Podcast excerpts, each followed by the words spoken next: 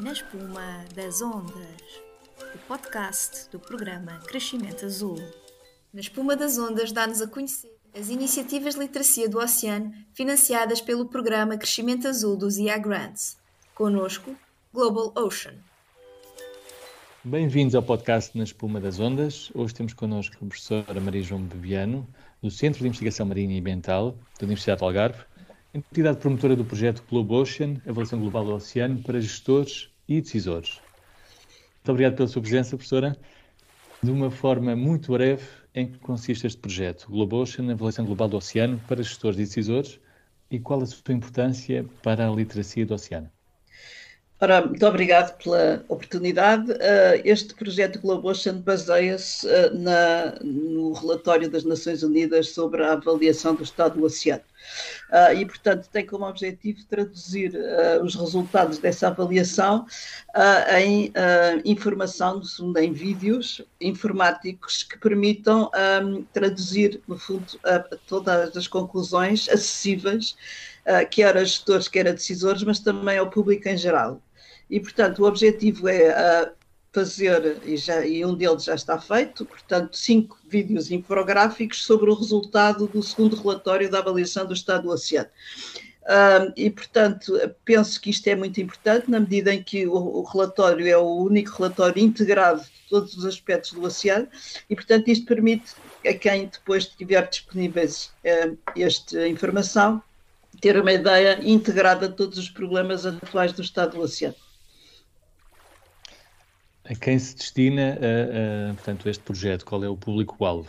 O público-alvo fundamentalmente será os gestores e os decisores, por um lado, mas também a população em geral e, portanto, e inclusivamente uh, o, o, mundo em geral. Uh, este projeto, neste momento, já é objeto de um, participação portuguesa na década do oceano da, para a sustentabilidade da Unesco uh, e, portanto, já foi aceito, é uma contribuição nacional uh, e, neste momento, também as Nações Unidas estão a querer ser parceiros do projeto, uma vez que, baseando-se uh, no relatório, eles terão, obviamente, dar autorização para a utilização dos logos e, e querem associar-se como partners também.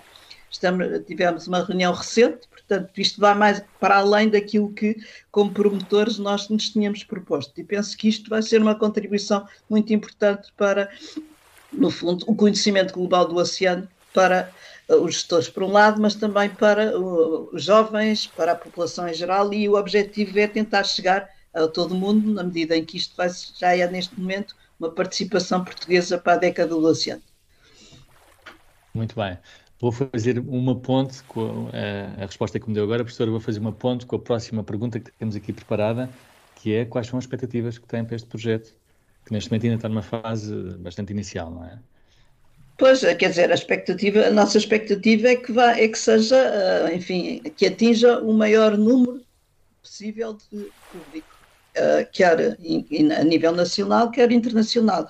O objetivo era nacional, mas neste momento já ultrapassou uh, esse objetivo. Portanto, supera a expectativa inicial. Exatamente. Vamos ver depois qual será a receptividade uh, da, enfim, do, do, do, material que nós vamos disponibilizar. Mas são excelentes indicadores, excelentes notícias para já. Considerando ainda este tema literacia do oceano de uma forma mais vasta, que conselho a professora Maria João Biano gostaria de deixar para quem pretende promover a literacia do oceano de modo a alcançar um público-alvo ainda mais vasto? Uh, eu penso que tem que se fazer um maior esforço para, para, trazer mais, para trazer mais a população, embora isto esteja um objetivo também, uh, na medida em que uh, há muito gestor e decisor que desconhece estas áreas e, portanto, esse é um, é um principal objetivo. Isto foi, no fundo, o resultado de um desafio que nos foi lançado pelo Presidente da Comissão Oceanográfica Intergovernamental quando esteve em Portugal, diz que tudo estava muito preocupado, no fundo, com, com os jovens, mas que havia uma falta de informação ao nível mais elevado uh, para que se pudessem tomar decisões. E, portanto, pegando um bocadinho essa ideia, nós lançámos este projeto. Mas eu penso que tem, que ser feito uma, enfim, uma abordagem para a todos os níveis da população, para os trazer para os problemas do oceano, tão importantes neste momento como uh, as ligações a, a, às alterações climáticas, que apenas agora foram buscar o oceano. E, portanto, eu acho que nós temos que um, tentar chegar a, a, todos os níveis de público uh, para também uh, trazê-los para o problema uh, e para todas as questões do oceano. Muito bem, depois de nos ter falado um pouco sobre este projeto, gostaríamos de dar agora início ao desafio que foi preparado para todos os nossos promotores de eletricidade do oceano. É um desafio muito simples, temos algumas perguntas já previ previamente preparadas, para as quais gostaríamos de ter uma resposta uh, instantânea, se possível. Hum. Professora Maria João Biano, preparada para sete perguntas? Eu acho que sim, não sei, não sei o que é que vocês resolveram, mas tudo bem. Muito bem, vamos a isto.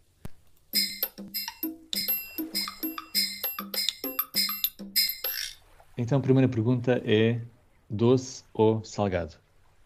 É salgado, com certeza. Segunda pergunta: água pelo joelho ou aventura em alto mar? Aventura em alto mar. Uma viagem a Marte ou até à Fossa das Marianas? À Fossa das Marianas, obviamente. Quarta pergunta: muito salitre ou já alguma artrite? Ah, muito salitre. Muito bem. Quinta pergunta: um tiro no porta-aviões ou uma bazuca? Um tiro no porta-aviões. Quase a terminar, as duas últimas perguntas. Que peixe mordeu um anzol, professora? Ah, um robalo. Um robalo. E um mergulho que ainda não tenha dado?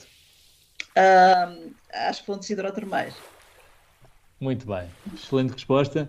Por hoje é tudo. Estamos a terminar. Não sei se tem mais alguma informação a acrescentar, algum não, muito obrigado ah, pela oportunidade e, enfim, bom êxito nas vossas entrevistas. Muito obrigado.